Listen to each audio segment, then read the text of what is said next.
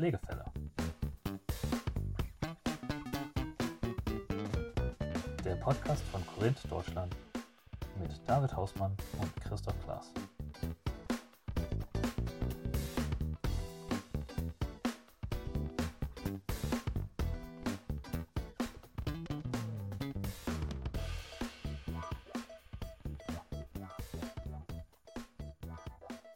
Podcast die zweite.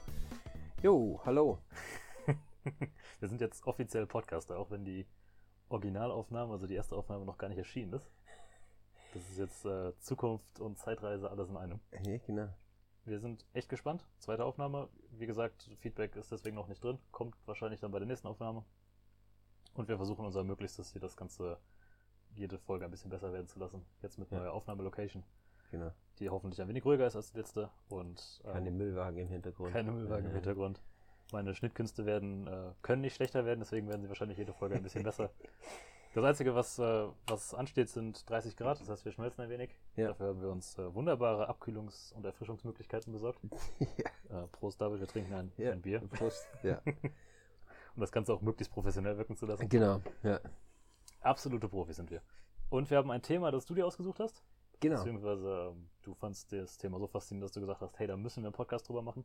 Es geht um ein absolut deutsches Phänomen, nämlich die Zweiteilung gesetzliche und private Krankenversicherung Ja. und wie sinnvoll das eigentlich ist. Richtig. Ja. Wie bist du darauf Ja, gekommen? ich muss sagen, die, äh, die Schweiz hat es natürlich auch. Also wir haben, äh, ich habe es ich hab's, äh, in Deutschland kennengelernt.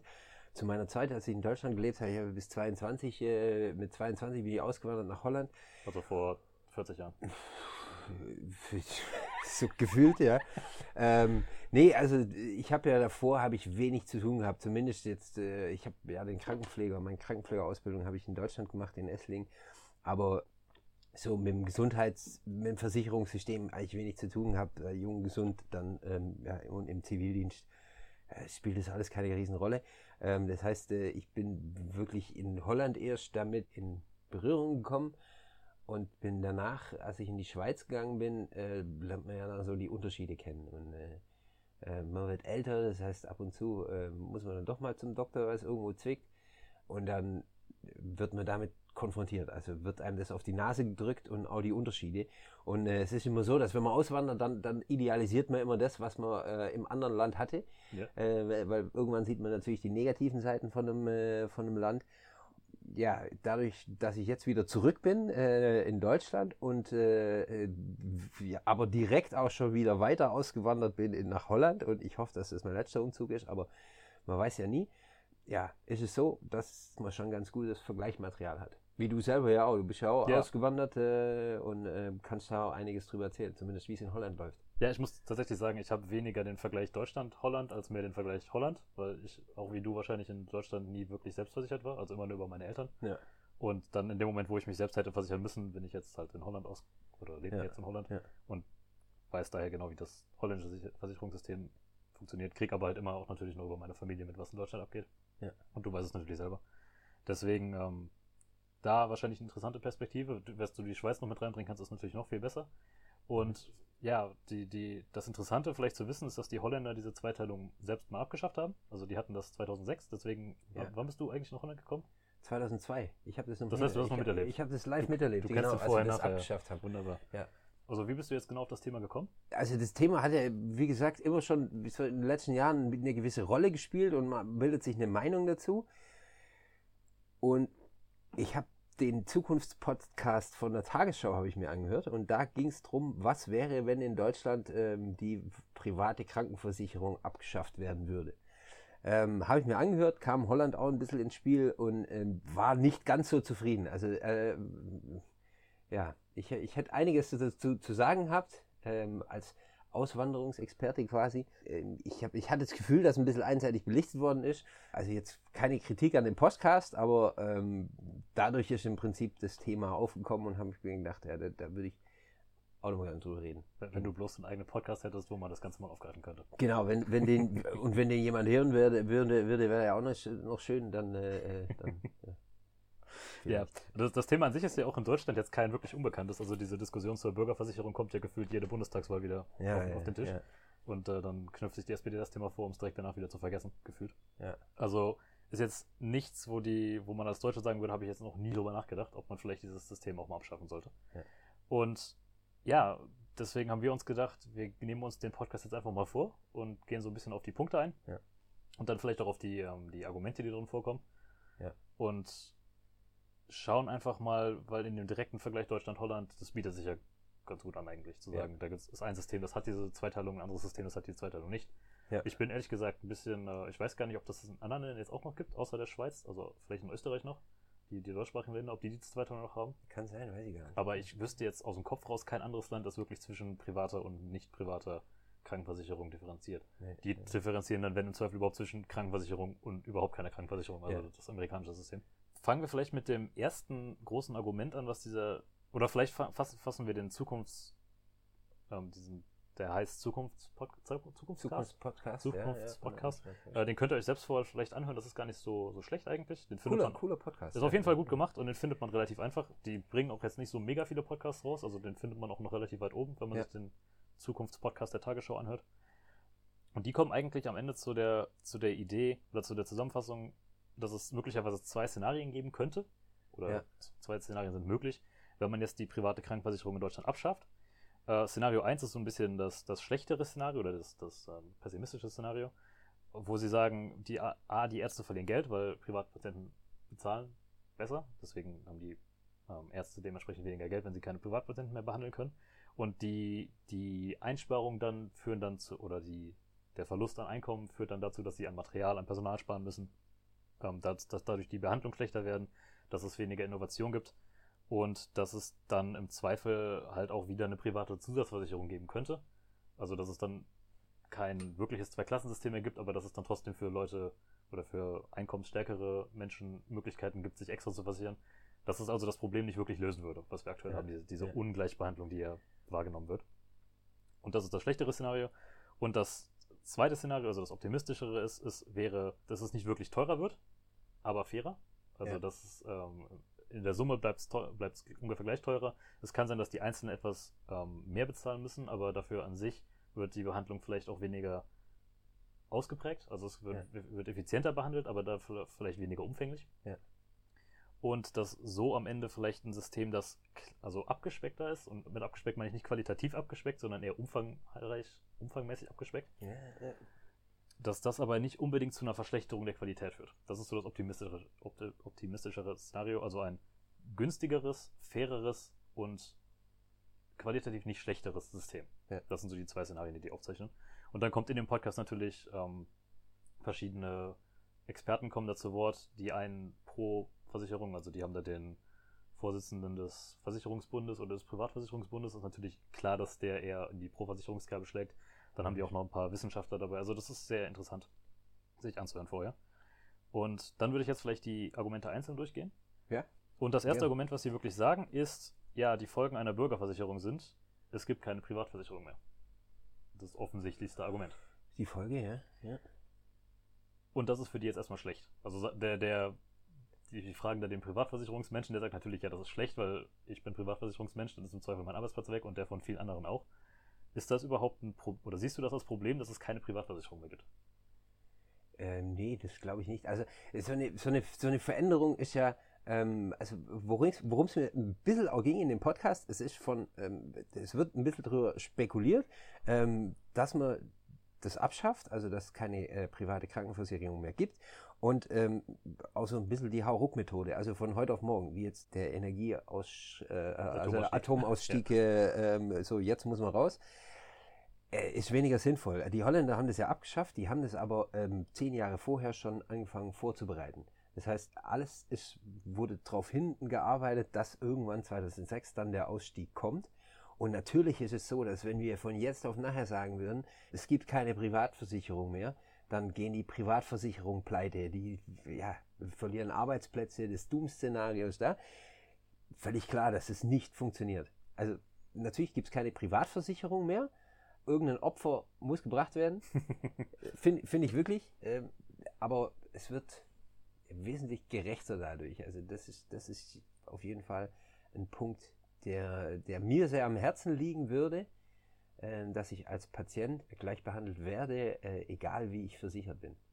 Okay, also für dich ist wirklich der, der Knackpunkt hier, die, es ist nicht gerecht, dass es zwei Versicherungssysteme gibt und du merkst es auch. Also du hast es selbst, Richtig. hast du eigentlich als, du hast ja selbst als Fachkraft im Gesundheitswesen wahrscheinlich dann auch ähm, mit Vers- Versicherungen oder mit Patienten verschiedener Versicherungen zu tun gehabt. Merkt man den Unterschied zwischen einem Privatpatienten und einem Kassenpatienten? Du, du meinst den Unterschied jetzt als ähm, In der Behandlung selbst. Also in, der, du in als der Behandlung selbst, natürlich, ja, natürlich.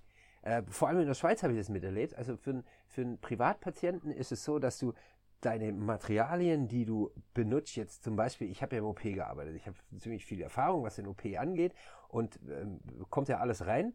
Äh, das heißt, ein Leistenbruch, äh, der operiert wird in der Schweiz, der wird dann vom, vom, mit Chefarztbehandlung, Privatpatienten haben Chefarztbehandlung dann, dann kommt der Chefarzt und der packt alles aus. Also da wird wirklich, da wird wirklich die, die, die, die crazysten Apparate werden äh, vorgeholt, die wirklich teuer sind, weil die eben deklariert werden können. Also es wird, wird völlig unnötig im Gesundheitswesen Geld ausgegeben, weil man das Geld eben kriegen kann durch das, dass der Patient privat versichert ist. Das wäre dann genau das Argument, dass die, dass das nicht dazu führt, dass besser behandelt wird, sondern nur voluminöser. Richtig. Für richtig.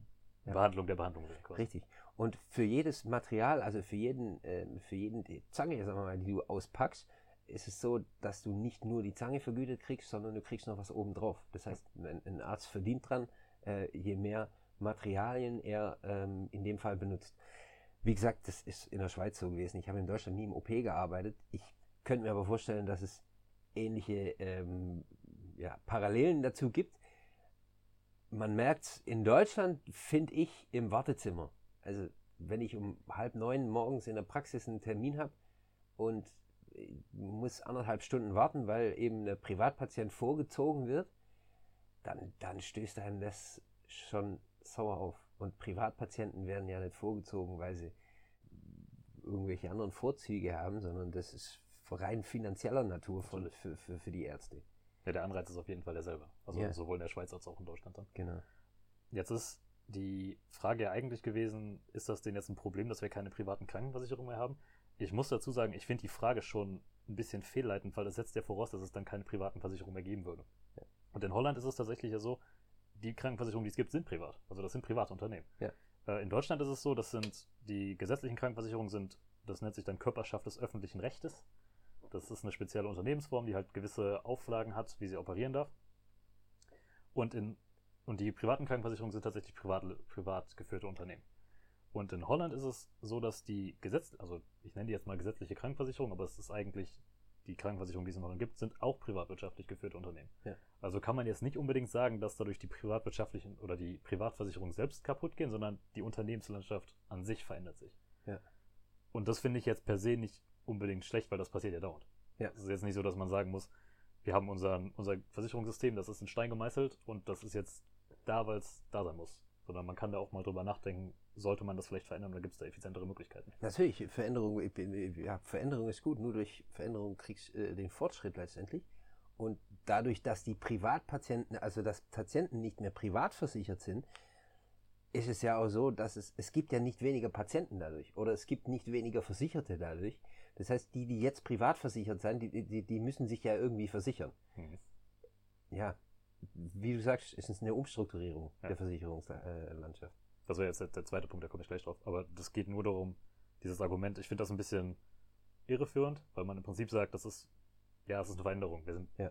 wir wollen die Veränderung nicht. Aber ich finde jetzt an sich, man müsste immer hinterfragen, ist die Veränderung gut oder schlecht.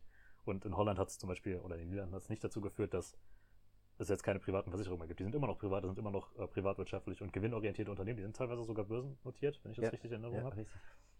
Das heißt jetzt nicht, dass da überhaupt keine marktwirtschaftlichen Prinzipien mehr gelten. Nee. Es, kommt immer darauf an, wie man es dann am Ende gestaltet. Was du jetzt gerade angesprochen hast, es gibt weniger Patienten, aber die Idee ist ja, klar, du kannst für einen Privatpatienten mehr abrechnen. Und Es das, gibt nicht weniger Patienten. es gibt nicht weniger Patienten, aber die werden dann halt nicht mehr privat versichert und bringen dementsprechend auch weniger Geld pro Patient. Und das ist so dieses, das Hauptargument, was ich aus dem Podcast rausgenommen habe von den Privatversicherungen. Privatversicherte Patienten bringen Arztpraxen oder generell auch Krankenhäusern und Behandlungsinstituten mehr Geld und dieses Geld fließt dann wiederum in besseres Personal, bessere Ausstattung, bessere Behandlungsmethoden. Wenn das jetzt wegfällt, dann müsste man zwangsläufig daran auch wieder sparen. Ist das ein Argument, was für dich Sinn ergibt? Wenn du es wenn, wenn so bringst, dann könnt, könnte das Sinn ergeben. Es ist aber ähm, der Fall, dass es in, in, jetzt nach niederländischem Vorbild ähm, eher andere Gründe hat, warum äh, in, äh, die, die Qualität, weil dann, dann spricht man ja über die Qualität von einem, von einem Gesundheitswesen, ähm, wenn man sich teure Apparaturen leisten kann und äh, wie, wie, wenn, wenn, wenn Geld einfach da ist. Die Qualität hat eher ein, andere Merkmale, also die zumindest andere Gründe. Von daher denke ich nicht, dass dadurch die Qualität schlechter wird, das wäre noch ein anderes Thema, was wir, mal, was wir mal aufgreifen könnten. Ich denke, dass es hauptsächlich an einem hierarchischen System liegt, ähm, was, was, was dem Fortschritt äh, ein bisschen im Wege steht. Aber gut, das ist ein anderes Thema. Nee, ich glaube nicht, dass, dass es dadurch schlechter wird. Also, dass dadurch die Versicherungen schlechter werden, dass dadurch äh, ähm, weniger Geld da ist, weil eben die Versicherung genau, oder weil die Patienten genauso versichert werden müssen. Also, ohne Versicherung geht ja nichts. Das heißt, dann halt Kassenpatient. Ja. Ja, die Frage war jetzt von mir ein bisschen, äh, war jetzt eine kleine Fangfrage, weil ich war, ich habe mir das mal vorher angeguckt. Ja. Ich habe mir auch der Vergleiche möglicherweise angeguckt. Und was man, oder das geht so ein bisschen auf die Anfangsthese zurück. Was ich so gesehen habe, ist, dass das deutsche System ist wesentlich aufgeblähter als das niederländische. Also die, die Deutschen behandeln viel mehr und viel intensiver als zum Beispiel Niederländer. Das, zum Beispiel in Deutschland gibt es auf ähm, 80 Millionen Einwohner, 83 Millionen Einwohner, etwa 2000 Kliniken, 2000 Krankenhäuser. Ja. Das ist eine Ratio von 43, also ein Krankenhaus auf 43.000 Einwohner. In den Niederlanden sind es 300, 300 Krankenhäuser auf 17 Millionen Einwohner, was ungefähr eine Ratio von 757.000 Einwohner pro Krankenhaus ist. Also ja. da siehst du schon die Qualität, also es ist nicht unbedingt die Qualität, die stimmt, aber die, das, das Volumen, der Umfang ist einfach weniger. Ja.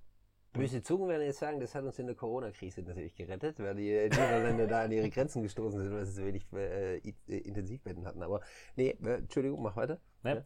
An sich, guter Punkt, könnte man vielleicht später nochmal drüber reden. Wir Deutschen sind ja ein bisschen risikoaverser. Vielleicht ja. ist es genau dann ja. das Rational dahinter zu sagen, wenn mal wirklich was ist, dann ist es gut, diese Kapazitäten zu haben. Aber das heißt ja jetzt nicht unbedingt, dass wir sie jederzeit brauchen. Also das heißt ja nicht, dass jetzt nur, weil wir sie weniger hätten, sofort die Qualität des Gesundheitswesens abnehmen. Und wenn man sich die Statistiken so in den Niederlanden anguckt, ich habe mir erstmal angeguckt, wie viel Personal gibt es da eigentlich.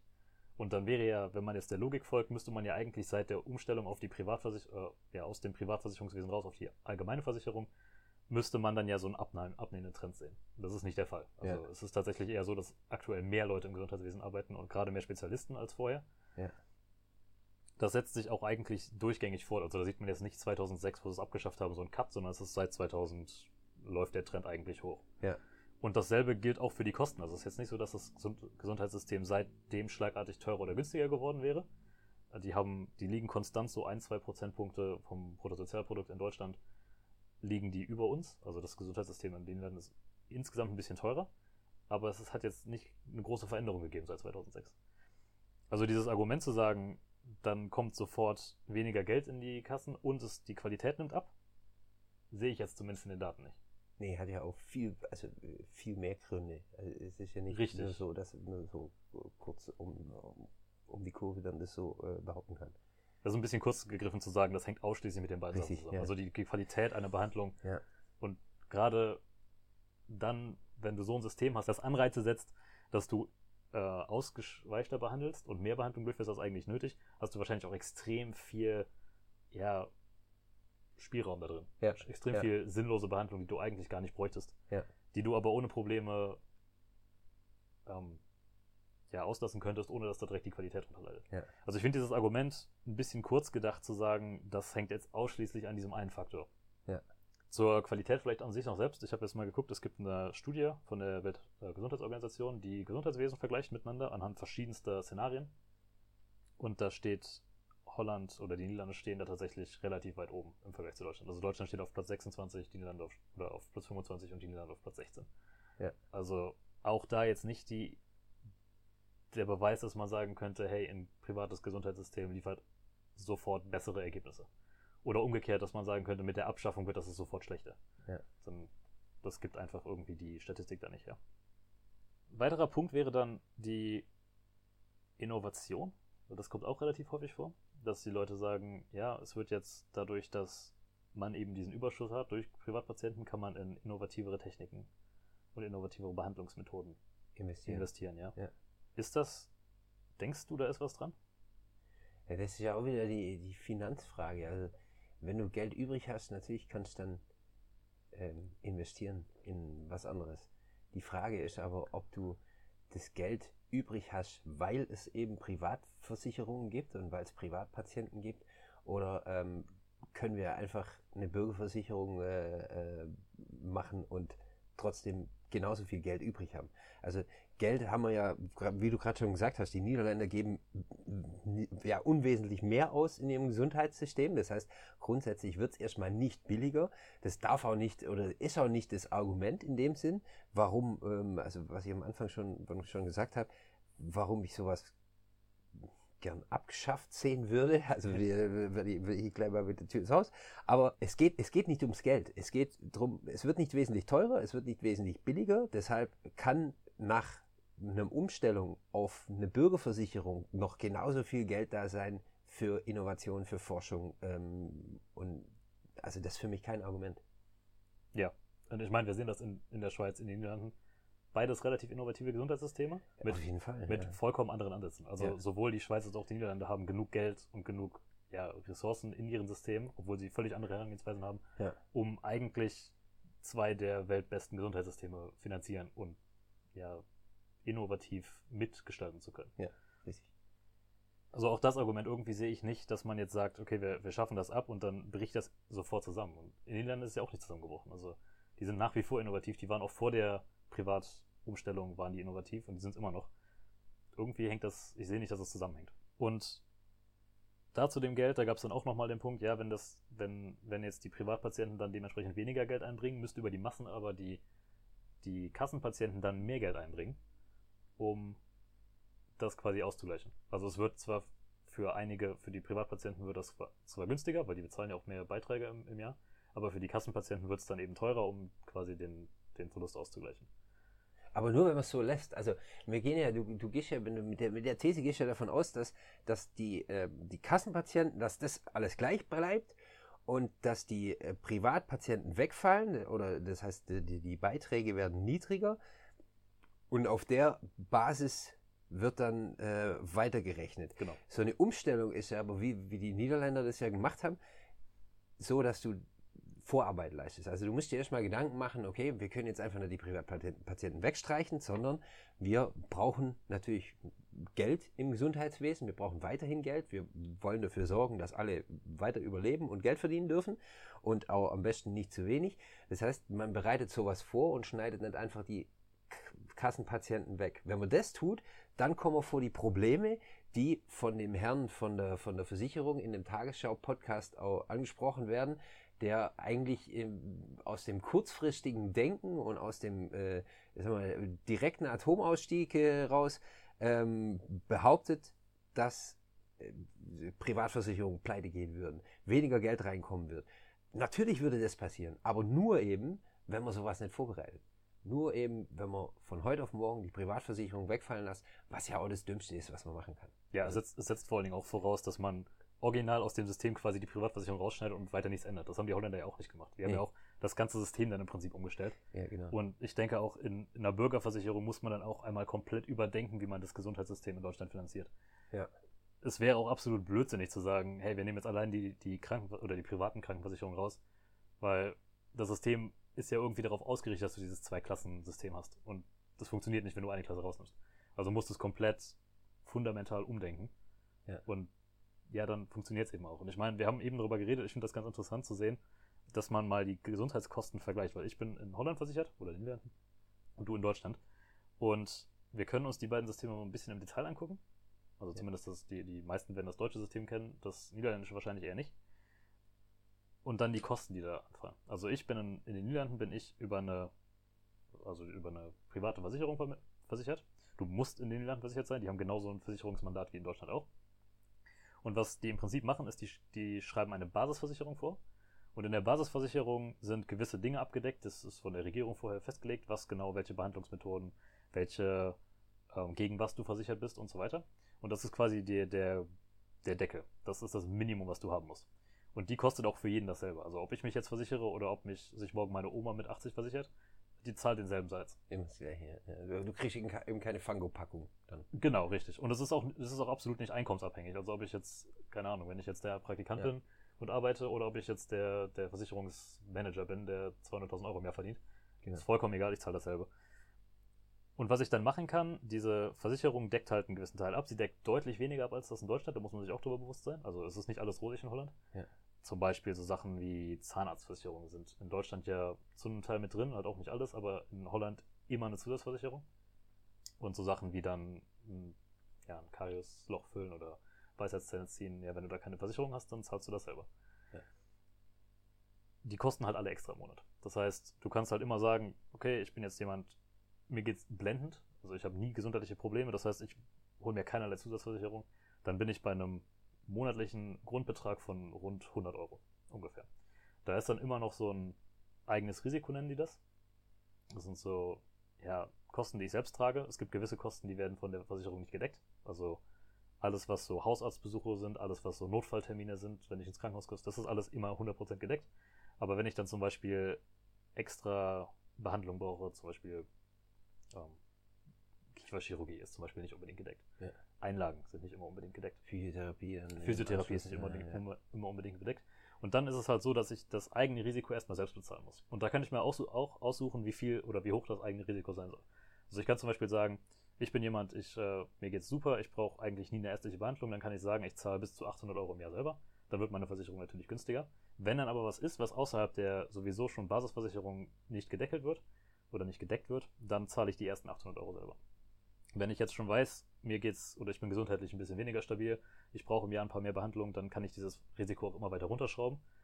Es bleibt immer ein Restrisiko, also ich habe immer mindestens irgendwie 350 Euro im Jahr, die ich selbst tragen muss, außerhalb der Basisversicherung. Und je höher oder je niedriger ich das Risiko setze, desto höher wird dann natürlich auch mein monatlicher Beitrag. Ja. Aber ich sage jetzt mal jemand wie ich, ich habe jetzt so das, das Minimum, ich habe ein, zwei Zusatzversicherungen für Zähne, für Physiotherapie, sowas halt. Ich zahle im, im Monat um, um die 120 Euro. Was zahlst du? Ja, das sind, das sind natürlich äh, Beträge, äh, die, die, die, äh, die lassen einen schon grübeln. Ähm, ich kenne das natürlich auch. Ich war in den Niederlanden auch versichert, mittlerweile in Deutschland und merke, zumindest als dann rauskam, okay, Sie sind in Deutschland sozialversicherungspflichtig, Herr Hausmann, wir werden, Sie müssen sich krankenversichern und Sie ähm, kriegen eine Privatversicherung. Da habe ich erstmal gesagt, nee, ich möchte gern Kassenpatient bleiben. Also äh, ab einer gewissen Gehaltsstufe ist es so, dass man normalerweise privatvers sich privat versichern darf, aber dann freiwillig kassenversichert ist über äh, eben die Krankenkasse seiner Wahl. Orientiert sich am Gehalt. In Deutschland ist ja auch so, dass der Arbeitgeber die Hälfte zahlt äh, von der Krankenversicherung. Das ist in den Niederlanden nicht so. In den Niederlanden muss man alles selber stemmen, aber 100 Euro im Monat sind machbar. Ähm, bei mir ist es so, dass ich um die 750 Euro im Jahr, äh, im, Entschuldigung, im Monat an Krankenversicherung zahle, wo der Arbeitgeber dann die Hälfte von zahlt. Ja, das muss man vielleicht kurz spezifizieren, weil du hast ein relativ bizarres Anstellungskonstrukt. Also bei dir wäre es eigentlich so, dass du zahlst den Beitrag des Arbeitgebers mit. Also du zahlst die 100% und eigentlich wäre es so, jemand in deiner Situation würde 50% von dem zahlen, was du sonst zahlst, weil der Arbeitgeber die anderen 50% dazu gibt. Oder Nee, bei mir ist schon so, ich bin ja Angestellter, das ja. heißt, äh, ich zahle, also äh, meine, die, die Firma, für die ich arbeite, in dem Fall Korinth, bezahlt die Hälfte von meiner Krankenversicherung. Und dann zahlst du immer noch 700 Euro im Monat? Nee, dann bezahle ich 350. Okay, also, also ja, ein bisschen mehr wie 350. Also um, um, umgerechnet sind es dann, äh, komplett sind es 750 ungefähr. Das ist, glaube ich, der maximale Beitrag. Und ähm, also schon ein, ein heftiger Unterschied. Was natürlich, was man natürlich sagen muss, was ich da ist ja dann viel mehr drin. Ja, also das ist dann, das ist dann das, die, die, das Konstrukt und die Umstrukturierung, die dann kommen müsste, wenn man äh, so ein Versicherungssystem verändert, ist natürlich so, dass ich ja wirklich echt sehr viel von der Kasse bezahlt bekomme. Also, ich bin immer wieder fasziniert darüber, wenn ich in Deutschland versichert wäre, was bezahlt worden wäre. Also meine Eltern kommen regelmäßig an, Junge, hol dir doch zweimal im Jahr neue Einlagen. Die bezahlt die Versicherung immer dabei. Da bin ich in Holland bin ich da 200 Euro selbst für Mensch, komm Junge, hier, ja, mach doch mal. mal. Ja. Ist gut für deine Füße. Ja, ja in, in, in, Holland kostet es halt selbst Geld. Ja. Und ich denke mal, da liegt dann halt auch der Grund, warum das bei dir so teuer ist, ja? Ja, richtig. Also es ist schon so, dass du, dass du teilweise witzige Sachen, was ich letztens gehört habe, was von, von, einem, von einem Kollegen, hatte ich, hatte ich vorher auch schon angesprochen, äh, eine, eine Frau, die drei Kinder hatte und die ein bisschen äh, gestresst war durch ihre kleinen Kinder. Die hat eine Mutter-Kind-Kur beantragt in Boltenhagen an der Ostsee und vier Wochen all in. Zahlt komplett die Kasse.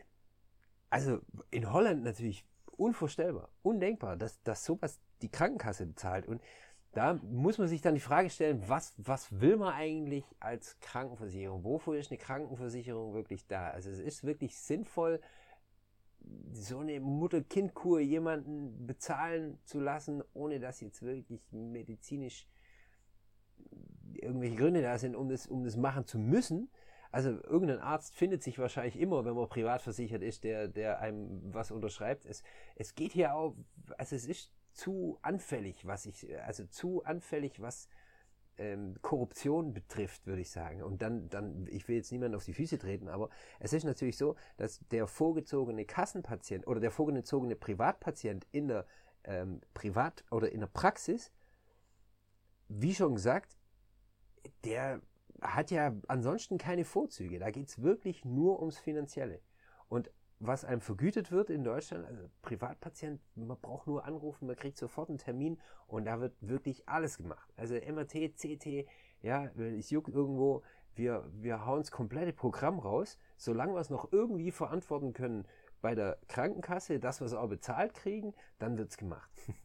Und sowas, sowas fällt dann weg in den Niederlanden. Also in den Niederlanden fällt sowas weg, weil du weil du sowas nicht verantworten kannst. Du kriegst zum einen kriegst du nicht mehr Geld dafür und äh, zum anderen äh, fallen die, fallen die sinnlosen Behandlungen und die sinnlosen äh, Vergütungen in, in, in so einer Krankenversicherung fallen weg und es konzentriert sich mehr aufs Wesentliche, habe ich das Gefühl. Ja, ich finde, hier kommt ein wirklich interessanter Unterschied zwischen Deutschen und Niederländern ins Spiel, weil Deutsche sind einfach eine Million Mal risikoaverser als Niederländer. Und wenn du sich, wenn du dich das niederländische, wenn, Gott, ich kann nicht mehr reden. Das, das Bier macht sich ja. Wenn du dir das niederländische System anguckst, die Niederländer sind rigoros da drin, Behandlungen zu filtern, die nicht sinnvoll sind. Also es gibt zum Beispiel, es ist äh, in Deutschland ja normal, dass es dass nieder, niedergelassene Spezialisten gibt, die außerhalb von Krankenhäusern sind. Ja. Das ist in, in, in Holland gibt es das nicht. Also nee. alle Ärzte, die kein Hausarzt sind, sind an einem Krankenhaus. Und da kommst du auch nur hin, wenn du vorher bei einem Hausarzt warst. Also der Hausarzt ist der Gatekeeper. Ja. Und wenn der sagt, was die da haben, erscheint mir sinnvoll, dass sie damit mal zum Spezialisten müssen, dann ja. Und wenn der das nicht sagt, dann hast du auch keine Chance hinzukommen. Und grundsätzlich ja. ist es auch so, dass die, dass die Hausärzte in den Niederlanden viel mehr selbst Dinge tun. Ja, klassisches Ding, sowas wie ähm, sich mal die Mutter mal checken lassen oder so. Das macht in Deutschland wahrscheinlich nicht der Hausarzt, da gehst du zum Dermatologen. Ja, ja. Das in den Niederlanden machst du das, macht das, das der komplette ja. Hausarzt. Und nur wenn der sagt, jo, hier ist was Besonderes, ja. äh, wo ich selbst jetzt überfordert bin, dann schickt er dich zum Dermatologen. Ja. Und so gefühlt schickt dich der Hausarzt nie irgendwo weiter. Also ich bin auch, gefühlt nimmt mich mein Hausarzt nicht ernst. Wenn ich da nicht mit einem abgefallenen Namen ankomme, dann sagt er, warum bist du überhaupt hier? Ja. Das ist so das Gefühl. Und die Niederlande sind da voll, das ist für die voll okay. Ich kann mir vorstellen, dass für viele Deutsche das so, so ein Angstpunkt ist, weil die halt sagen, meine Gesundheit steht mir über alles ich würde gerne vom besten Arzt behandelt werden für jedes, äh, ja. für, für alles, was ich habe. Verständlich irgendwo, aber es kann halt auch dazu führen, dass du halt für jeden Blödsinn zum Spezialisten rennst. Ja, ja. Und da kommt dann halt natürlich auch irgendwo die extra Kosten her. Ja. Ja, das ist so, da zumindest logisch, dass da irgendwo auch, ja, Verschwendung entsteht wo, wo Dinge behandelt werden, die nicht behandelt werden müssen, ja. die die Niederländer durch ihre Effizienz halt einfach sofort raussieben aus dem System. Richtig. Und jetzt äh, haben wir natürlich gerade mich als Beispiel gegeben und dich als Beispiel gegeben. Wir sind jetzt beide nicht unbedingt repräsentativ. Äh, du vielleicht schon, ich noch nicht. Aber. Jetzt optisch oder? nee, mehr so im Sinne von, die, der Durchschnittsdeutsche hat wahrscheinlich eher eine Familie und Kinder. Ich meine, du hast jetzt auch Familie und Kinder. Ja, ja. Für die sind die Ach Versicherungskosten so, wahrscheinlich anders, könnte man denken. Was zahlt deine Frau? Weil die ist in den Niederlanden versichert und versichert ihr Kind mit, richtig? Oder richtig, Kinder? ich arbeite ja in Deutschland, wohne in den Niederlanden mittlerweile und meine Frau arbeitet in den Niederlanden und ist hier auch versichert. Das, das heißt, ist übrigens die, die Preisfrage für unsere Zuhörer. Wer mir David Hausmanns äh, Versicherungsstruktur oder generell Aufenthaltsstruktur erklären kann, der gewinnt. genau, ja. Schöne Grüße an meinen Steuerberater. ähm, äh, ja, also meine Frau ist genau ist in den Niederlanden versichert, bezahlt 120 Euro im, äh, im Monat. Und, und mein Sohn ist mitversichert. Und deine Frau ist jetzt gerade schwanger. Glückwunsch übrigens. Dankeschön, ja. Wenn du dein äh, zweites Kind kriegst, ist das auch damit drin oder kostet das dann mehr? Nee, das zweite Kind ist bis zu einem gewissen Alter. Also ich weiß, ich weiß nicht genau bis zu welchem Alter das ist, aber äh, die Kinder sind bis zu einem gewissen Alter umsonst mit bei den Eltern oder bei der, bei der Mutter in dem Fall, weil ich ja in Deutschland versichert bin, äh, versichert.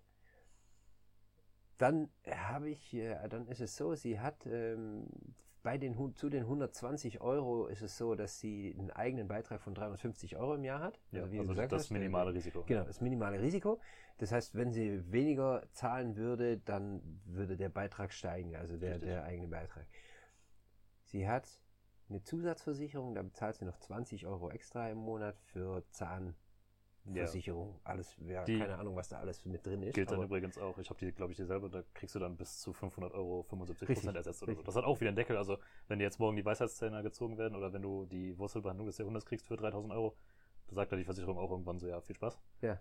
Aber für den, auch da kannst du dich im Zweifel halt wieder mehr versichern, wenn du weißt, es kommt auf dich zu. Auch krass, muss ich sagen. Also es nur so vom, vom, vom Gefühl her. Man bezahlt 20 Euro im Monat, das heißt, ich bezahle 240 Euro, kriege bis zu 500 Euro vergütet. Das Geschäftsmodell erschließt sich mir nicht ganz hier. Ja, Also, ist, das normal- ist quasi das, äh, das, ähm, das, das Fitnessstudio-Prinzip. Die Leute versichern sich, weil sie gerne versichert sein wollen, Ja, aber ja, es benutzt ja. niemand. Ja. Ja, Ja, also, na gut, ja, ja, das kann ich mir schon vorstellen. Also, wobei ich dann schon so wäre, dass ich gucken würde, dass, dass man nicht. Man muss ja zum Zahnarzt ab und zu und äh, ähm, dass man schon irgendwie schaut, dass man so ein bisschen, ein bisschen in die Richtung kommt äh, von dem, was man auch bezahlt. äh, du, du lachst, ich kenne echt viele Holländer, die sagen, ich habe keine Zahnversicherung, weil ich gehe im Jahr zweimal zum Zahnarzt, eine Vorsorge kostet hier 17,50 Euro, das mache ich zweimal mehr, sind 35 Euro. Und dann weiß ich, dass nichts passiert, weil alles andere wird ja gefunden. Ja. Dann spare ich mir die Zahnversicherung. Ja, ja, Ich glaube, ich, ich Ja. hätte Probleme damit, einen Deutschen zu finden, der so denkt. Ja, aber es ist ja auch genauso, was, was du sagst. Wenn du jung und gesund bist, dann kannst du dich dementsprechend versichern.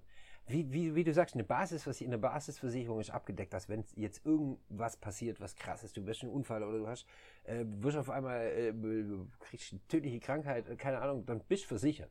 Das heißt, da ist alles mit drin. Ja, und, und Aber- Hausarztbesuche, ne? Also, Und Haushaltsbesuch, ja. also du Und- brauchst dich jetzt nicht, du brauchst keine Angst davor zu haben, zum Hausarzt zu gehen, weil du dann irgendwie die Rechnung des, äh, Genau. des Jahrzehnts kriegst. Aber Aber du weißt, dass wenn du 25 bist, dass du normalerweise nicht. Ich brauch jeden- keine Krebsvorsorge oder so mit Genau, du musst 25. nicht jeden Monat zum Arzt rennen und so. Und dementsprechend kannst du dich versichern. Wenn du jetzt älter wirst und merkst, oh, jetzt so langsam kommt's und äh, so langsam muss ich öfters mal, äh, ich mal ein bisschen die, die Schläuche untersuchen lassen, dann, äh, ja, dann kannst du dich anders versichern. Da kannst du jedes Jahr für, dir eine Zusatzversicherung nehmen. Und ja, finde ich ein perfektes System. eigentlich. Ich, ich, Ja, es, wie gesagt, kommt auf deine, deine Mentalität an. Ne? Also grundsätzlich würde ich daraus mitnehmen, dass die in, in Holland ist viel adaptiver. Also in Deutschland wird so mit, mit, der, mit der Schrotflinte versichert quasi. Jeder kriegt den, den maximalen Deckungsbeitrag. Ja. Das ist jetzt überspitzt formuliert. Es gibt sicher Leute, die sagen, ich bin viel zu unterversichert. Ne? Aber so grundsätzlich hat jeder extrem viele Versicherungen und damit dann halt auch extrem viele Kosten. Und was die Holländer machen, ist, die sagen, such dir deine eigene Versicherung aus und dadurch sparen wir halt extrem viel Geld. Ja. Zumindest in den individuellen Kosten. Und man muss dazu sagen, ich weiß nicht, ob es so ein System auch in Holland, äh, in Deutschland gibt. Es ist tatsächlich möglich, dass die komplette Versicherung vom Staat übernommen wird. Also wenn du unter eine gewisse Einkommensgrenze fällst, kriegst du fast 100% der Versicherung. Und die Ja. Einkommensgrenze ist relativ hoch. Also das ist jetzt nicht so, dass du da wirklich Probleme kriegen könntest. Hartz IV. Ja, es ist nicht mal Hartz IV, das ist wirklich so ein, auch relativ unumständlich. Wenn du unter einem gewissen Beitrag oder unter einem gewissen Jahreseinkommen pro Jahr bist, dann kriegst du automatisch, äh, nicht automatisch, aber relativ einfach, einen Zuschlag von der, vom, vom Staat. Ja. Wüsste ich jetzt nicht, ob es in Deutschland auch so ist. Also, Äh, Du kriegst halt mit Deutschland mit Hartz IV und mit Sozial, äh, Sozialhilfe, ich weiß, dann kriegst du dann. Ich glaube, dann, jetzt wahrscheinlich sehr viel dann. Das kann sein, ja. äh, es gibt wahrscheinlich auch da die Möglichkeit, ich weiß aber nicht, ob das so einfach ist wie in Deutschland, Ja. äh, wie, in, wie in Holland. Weil in Ja. Holland ist echt, du, du schickst dein Formular hin und die sagen, okay, cool. Das Kriegst- Einkommen kriegst- ist unter dem, kriegst den Zuschlag. Insofern, du kannst theoretisch in Holland umsonst versichert sein. Wenn du unter, ich glaube, 22.000 Euro im Jahr sind, Okay. dann kriegst du diesen Zuschlag. Ja, und das ist halt, also da, kann mir, da können mir viele Leute was erzählen, aber das ist halt offensichtlich günstiger als in Deutschland für die Privatperson. Äh, ich weiß nicht, du warst in der, in der Schweiz, warst du auch mit deiner Frau versichert, richtig? Richtig, ja. Ja. Und was hat, da, hattest du, da hattest du auch schon Kinder, richtig? Ja, Deutsche, ja, also in Deutschland in, in, war meine, nee, meine Frau, die ist, äh, wir haben erst Kinder gekriegt, als wir nach Deutschland sind. Ach so. In Deutschland, äh, die, die Schweiz ist ein bisschen eine Kombi Kombination zwischen, zwischen Deutschland und Holland. Also es gibt natürlich eine, eine Privatversicherung in der Schweiz. Äh, es gibt aber genau das System mit dem eigenen Beitrag, den man selber wählen kann. Also Minimum sind 300 Franken im Monat, äh, im Jahr, Entschuldigung, eigener Beitrag, was man, äh, Also wie in, wie in Holland quasi. wie in Holland, Maximum sind 2400 Franken. Das Also ist deutlich höher als in Holland. Ja, es sind noch andere Beträge natürlich. Man verdient auch anders, anders anderes Verdienstniveau klar. in der Schweiz Ja. natürlich. Aber ich habe, also in Holland, in, Entschuldigung, in der Schweiz bezahlt der Arbeitgeber auch nicht mit, mit der Krankenversicherung. Okay. Das heißt, du musst auch wie in Holland das komplett selber zahlen. Ich habe 200 Franken für eine Basisversicherung äh, bezahlt, was relativ günstig ist, wenn man sich den Rest äh, von, der Schweizer, von den Schweizer Preisen anguckt. Und habe dann noch mir eine Zusatzversicherung geholt äh, für, für Auslandsbehandlungen und äh, habe da noch 90 Franken bezahlt. Also insgesamt 300 Franken. Und äh, ich, ich war damals jung und gesund und äh, habe ja, musste wenig zum Arzt.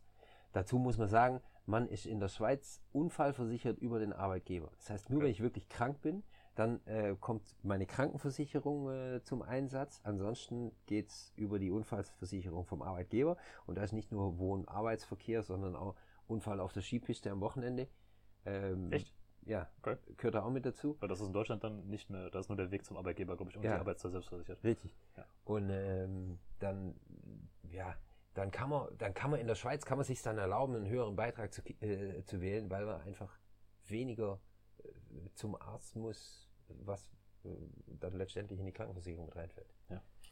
Und äh, wenn ich dann das Ganze mal weiterspinne, weil im Prinzip, ich bin ja jetzt auf dem Papier bin ich privat versichert. Ist ja eine private Versicherung. Ich habe sogar private Zusatzversicherung in, in, in England. Ne? Ja?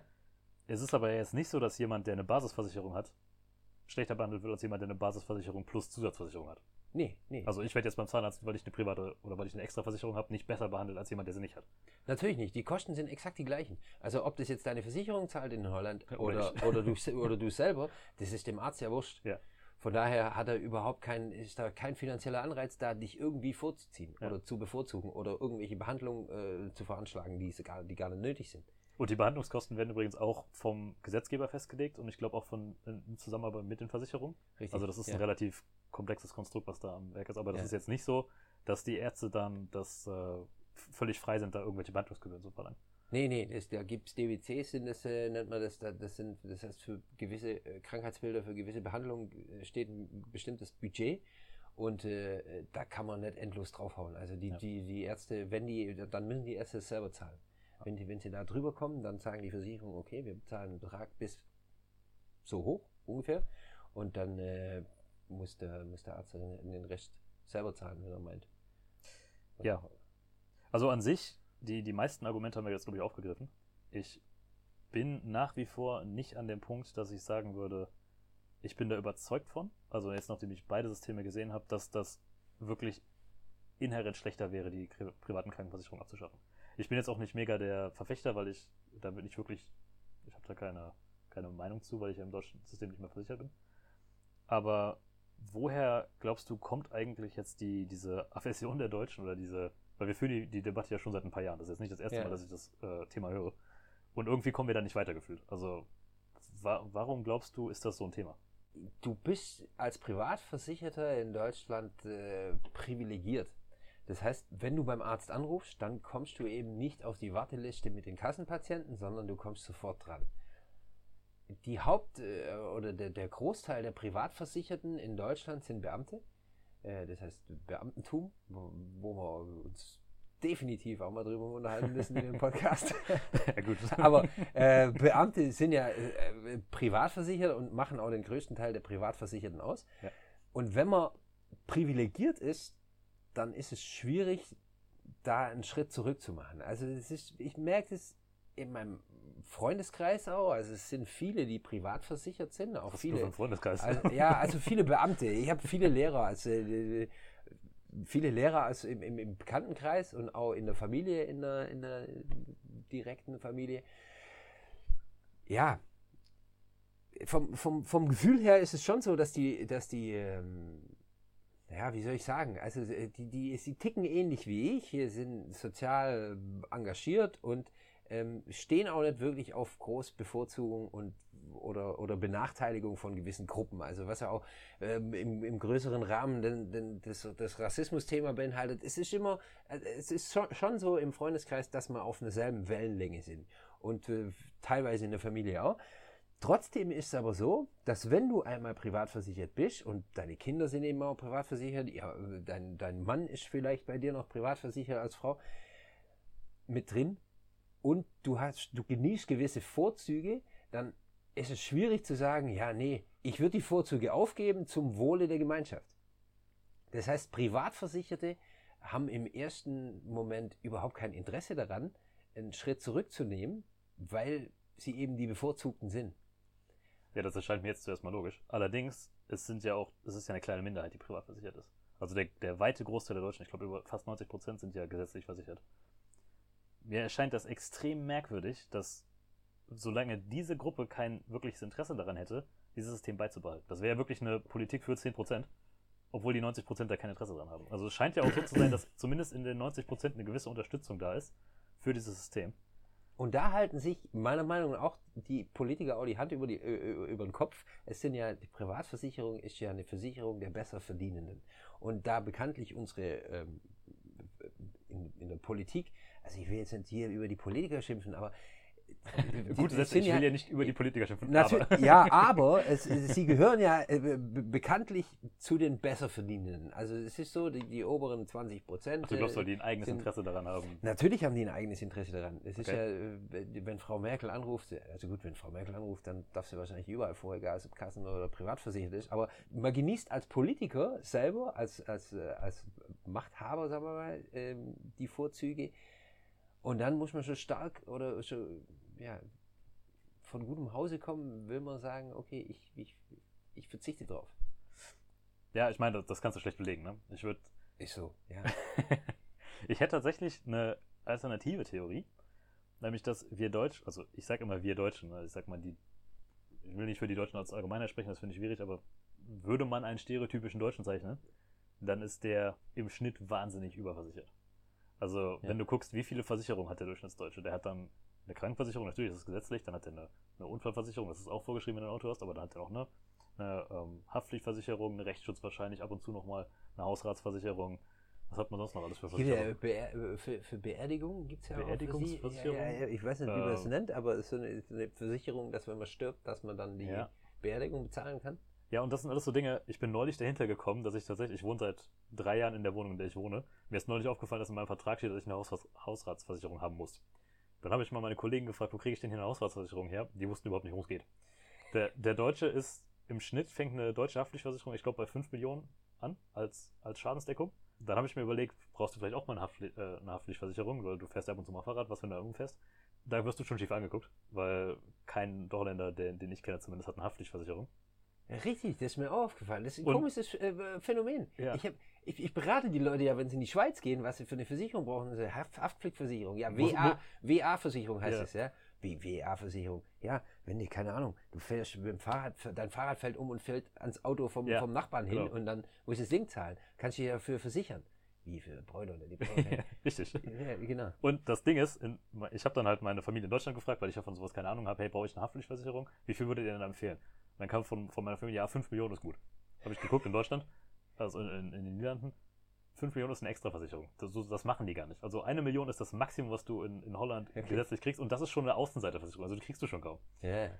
Und das ist so grundsätzlich das, was ich immer wieder feststelle, dass die, die Deutschen versichern sich gegen alles und jeden Blödsinn, auch wenn sie es nicht, also ich will jetzt nicht sagen, ob sie es brauchen oder nicht. Ja. Und es gibt einfach Nationen, wo das lockerer gesehen wird. Und ich glaube, die Niederlande sind halt eins davon. Ja ich will da jetzt kein, kein Urteil dranhängen, ob das jetzt gut oder schlecht ist, aber ich glaube, dadurch kommt auch so eine gewisse, ja, so eine gewisse Angst zustande, zu sagen, hey, wenn wir jetzt das System grundsätzlich ändern, vielleicht wird es dann für uns schlechter und vielleicht wird es dann für uns gefährlicher. Weil ich meine, es gibt dieses Argument, dass dann ohne Privatversicherung oder du wartest als gesetzlich Versicherter, wartest du dann halt, weiß ich nicht, wie lange auf, auf einen Arzttermin. Ist dann doch cool, dass du die Möglichkeit hast, um Zweifel privatversichert zu werden, dann kommst du doch sofort dran. Aber an sich, es gibt ja, also du wartest in Holland zum Beispiel nicht länger auf einen Spezialistentermin im Schnitt als Deutschland. Ja, in einem, äh, ja.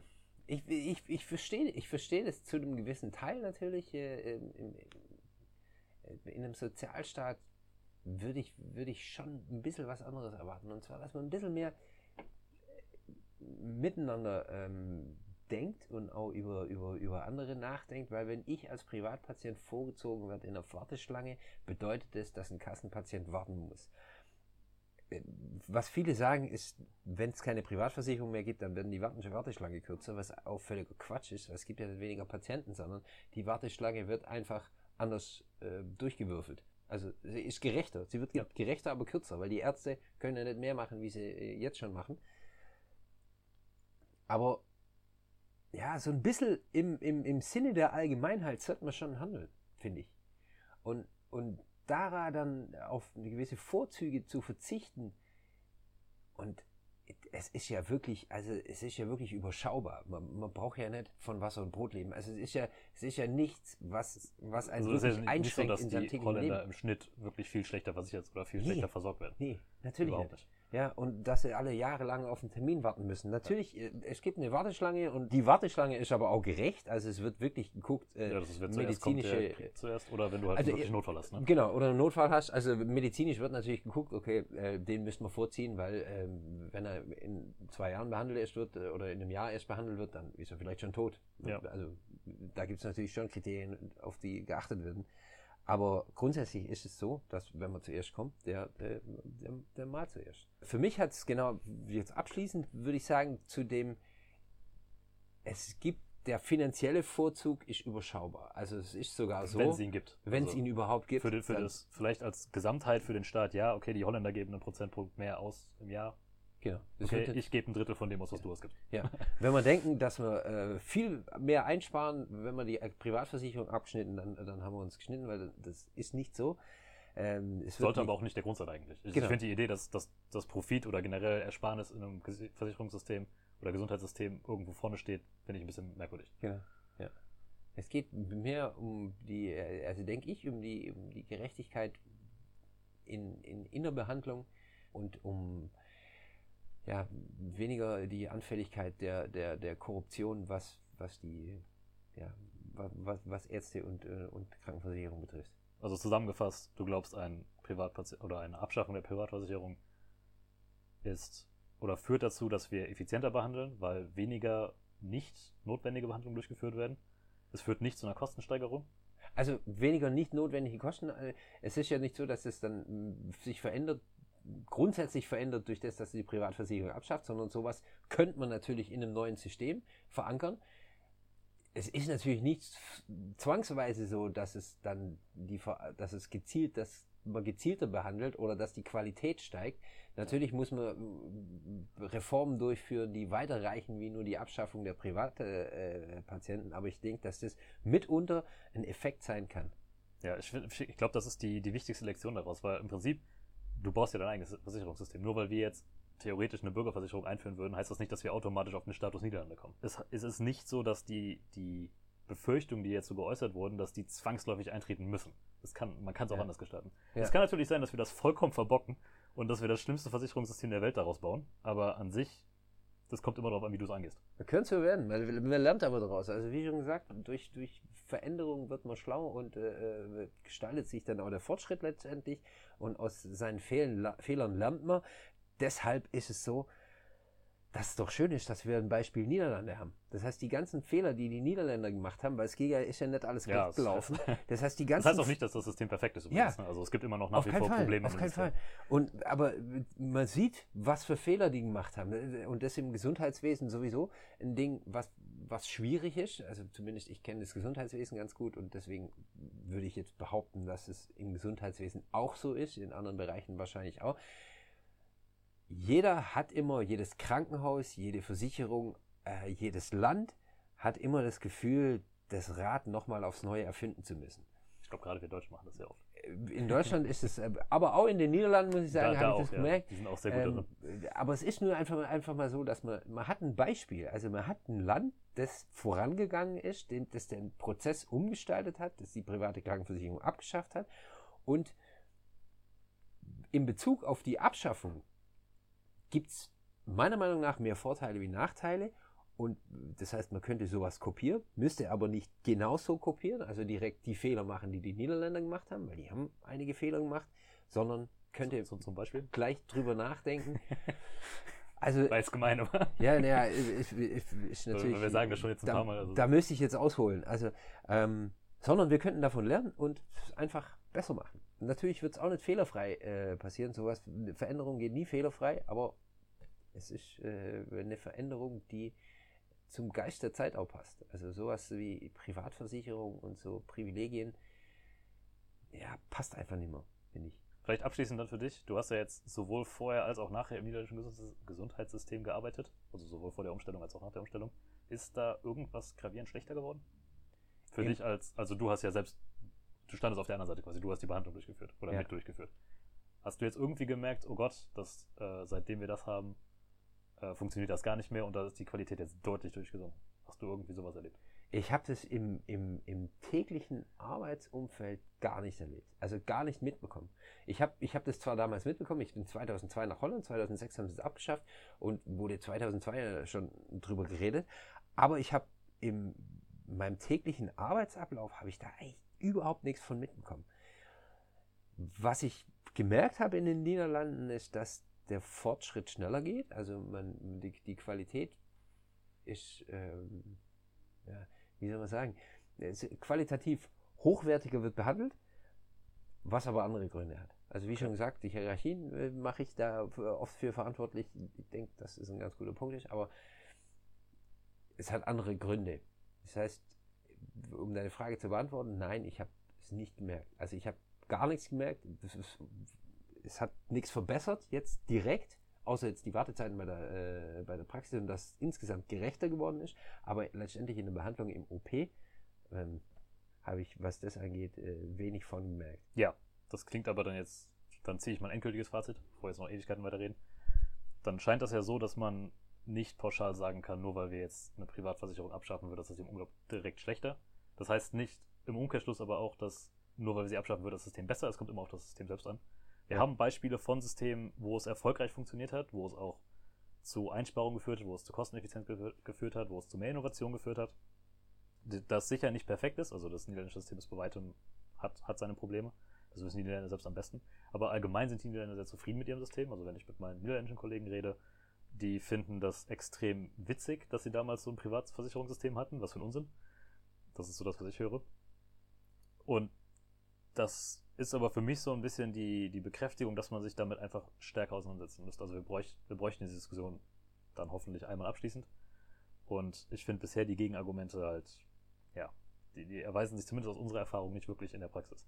Jetzt muss man dazu sagen, kleiner Disclaimer, wir beide sind extrem privilegiert in unserer Position. Wir sind beide relativ jung, relativ gesund. Wir sind auch beide Männer, das heißt, da fallen auch einige Kosten nicht an. Wir haben beide keine wirklich körperlichen Beeinträchtigungen. Ja. Sollte es da einen Punkt geben, den wir übersehen haben, dann äh, würde ich den Wunder lieben gerne von euch hören.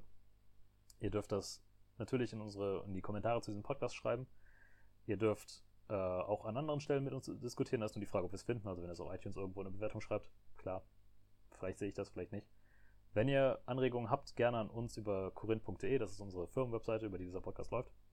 Da könnt ihr mir gerne eine Nachricht schreiben, da stehe ich mit meiner E-Mail-Adresse. Schreibt uns, abonniert uns. Können ja. wir, könnt ihr uns abonnieren eigentlich schon? Ja, klar, könnt ihr uns ja, Abonniert uns. Das ja, sollte man, schön. Diesen Podcast sollte man auf iTunes, auf Spotify, auf, keine Ahnung, Podcast Addict, wo auch immer ihr euren Podcast kriegt. Überall, wo es Podcast Überall da, Soundcloud. Da solltet ihr den Podcast finden. Abonniert ihn uns, schreibt uns gerne Feedback über unsere, also über korinth.de, das ist unsere Webseite. Schreibt uns auch gerne Bewertungen und Kommentare in die, in die Seiten selbst. Auf iTunes zum Beispiel könnt ihr uns eine 5-Sterne-Bewertung geben, die wir sicherlich verdient haben. Und wenn nicht, äh, dann auch eine 5-Sterne-Bewertung plus, plus äh, Kommentar fürs nächste Mal. Aber bitte 5-Sterne-Bewertung. Und dann, ja, danke fürs Zuhören. Ja, vielen Dank. Schön, dass ihr da wart. Schön, dass wir da waren. Und, ja, äh, hat mich bis, gefreut, dass ich hier war. Ja, ja, auf jeden Fall. Hoffentlich Spaß. nächstes Mal nicht bis, bei 55 Grad. Nee, ähm, hier ist ganz angenehm. Das heißt, ja, wir machen uns noch eins auf. Dann äh, macht's gut. Macht's gut. Bis dann. Tschüss. Adios.